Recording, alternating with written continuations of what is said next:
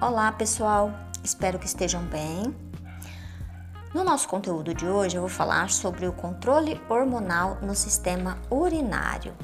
Bom, mas antes disso, quero falar sobre a importância da água nós sabemos que a ingestão da água é muito importante para o nosso organismo, certo? Entre os muitos benefícios que a água nos traz, podemos citar a hidratação das nossas células, e isso pode ser percebido até na nossa pele, né? Facilita a digestão dos alimentos e também na absorção dos seus nutrientes.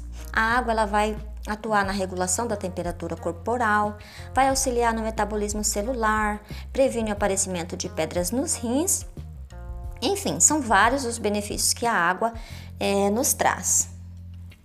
Bom, uh, não dá para esquecer, né, pessoal, de dizer que o nosso corpo ele é composto em sua maior parte por essa substância. Enfim, a água ela é indispensável para a manutenção da vida, certo? E diariamente é, nós vamos eliminar água, né, para diluir os produtos de excreção. Mas essa água que é eliminada na urina, ela é mínima comparada ao volume total de sangue que é filtrado pelos nossos rins.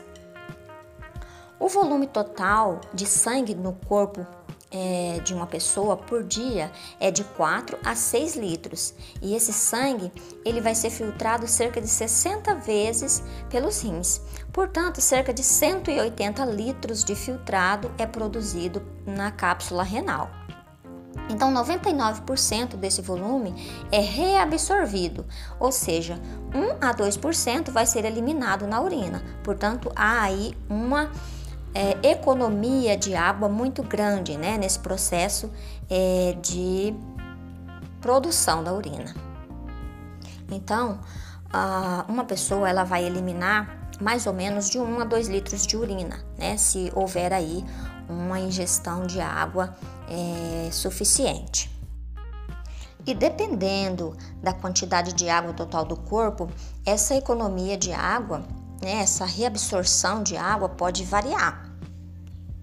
Por exemplo, se a gente ingere pouca água ou se o dia está muito quente e a gente é, sua bastante, então elimina bastante água através do suor, é, vai acontecer que o organismo vai precisar, ele vai ter a necessidade de economizar água, né? Essa economia de água, a necessidade dessa, economia de água vai aumentar. E é aí que o hormônio antidiurético, o ADH, entra em ação.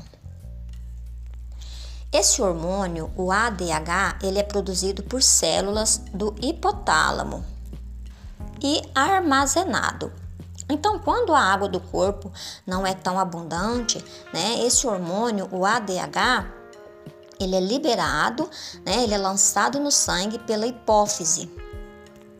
Ou seja, quando ah, tem aí pouca água no organismo, a pressão do sangue aumenta, né, a pressão osmótica do sangue aumenta, e aí o hormônio é lançado no sangue e faz aumentar a permeabilidade à água do ducto, do ducto coletor. Ou seja, ocorre uma maior é, reabsorção de água por osmose. Então, dessa forma, haverá uma menor produção de urina, né? É, a urina vai se tornar mais escura e mais concentrada. Bom, e se houver uma quantidade maior de água no organismo, é lógico que vai ocorrer o inverso, né? E aí o hormônio não vai ser liberado, vai haver uma maior produção na urina, né? Ela vai estar mais diluída. Gente, o álcool ele inibe a produção do ADH, né, a produção desse hormônio.